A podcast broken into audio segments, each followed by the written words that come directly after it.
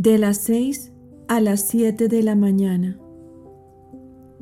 Jesús de nuevo ante Caifás y después es conducido a Pilato. Realicemos la oración de preparación.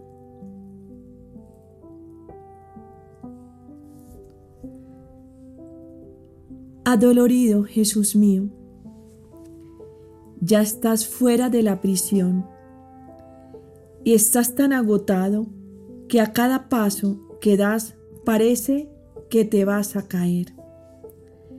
Quiero ponerme a tu lado para sostenerte cuando vea que estés a punto de caer. Pero veo que los soldados te presentan ante Caifás y tú oh Jesús mío, apareces de nuevo en medio de ellos, cual sol radiante, y aunque estás tan desfigurado, tu luz se difunde por doquier.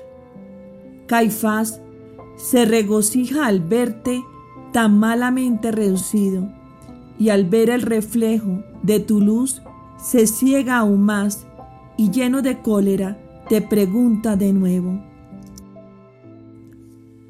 Así que tú eres verdaderamente el Hijo de Dios.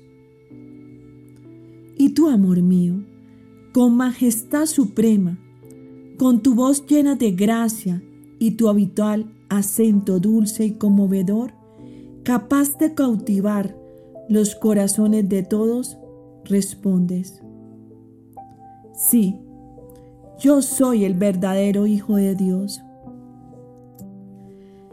Y ellos a pesar de que sienten en sí mismo toda la fuerza de tu palabra, sofocando todo y sin querer saber más, a una sola voz gritan todos. Es reo de muerte, es reo de muerte. Caifás confirma la sentencia de muerte y te envía a Pilato. Y tú, Condenado Jesús mío, aceptas esta sentencia con tanto amor y resignación que parece que se la arrebatas al inicuo pontífice y de este modo reparas todos los pecados hechos deliberadamente y con toda malicia y con todos aquellos que en vez de afligirse por el mal se alegran y gozan del pecado, y esto lo lleva a la ceguera y a sofocar en ellos toda luz y gracia. Vida mía, tus reparaciones y tus oraciones hacen eco en mi corazón, y yo reparo y ruego unido a ti. Dulce amor mío, veo que los soldados, habiendo perdido la poca estima que les quedaba de ti, al verte condenado a muerte, te agarran y te ponen más cuerdas y más cadenas. Te sujetan tan fuertemente que casi le impiden todo movimiento a tu divina persona. Y empujándote y arrastrándote, te sacan del palacio de Caifás. Te espera la multitud del pueblo, mas nadie para defenderte. Y tú, divino sol mío, sales en medio de ellos, queriendo envolverlos a todos con tu luz. Al dar los primeros pasos, queriendo encerrar en los tuyos todos los pasos de las criaturas, suplicas y reparas por quienes usan sus primeros pasos para obrar con malos fines.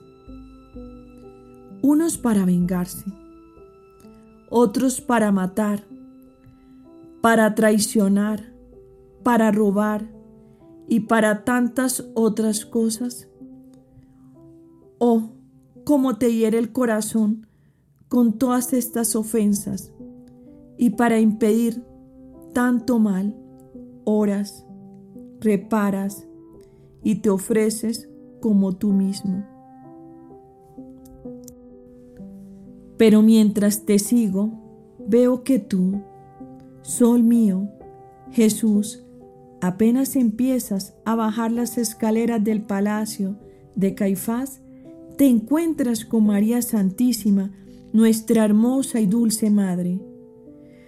Tu mirada se encuentra con la suya.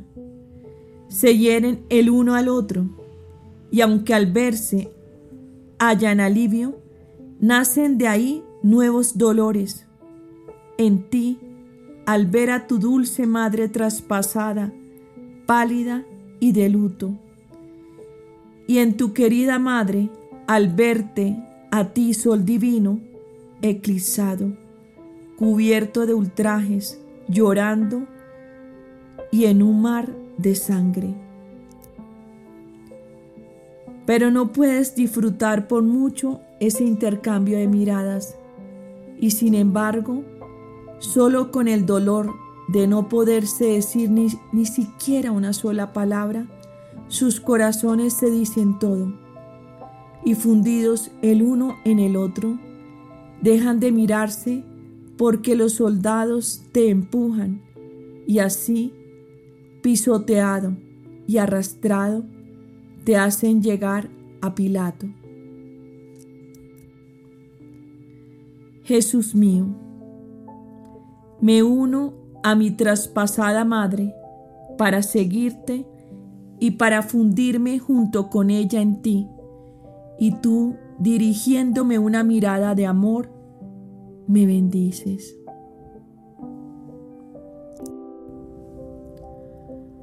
Reflexiones y prácticas.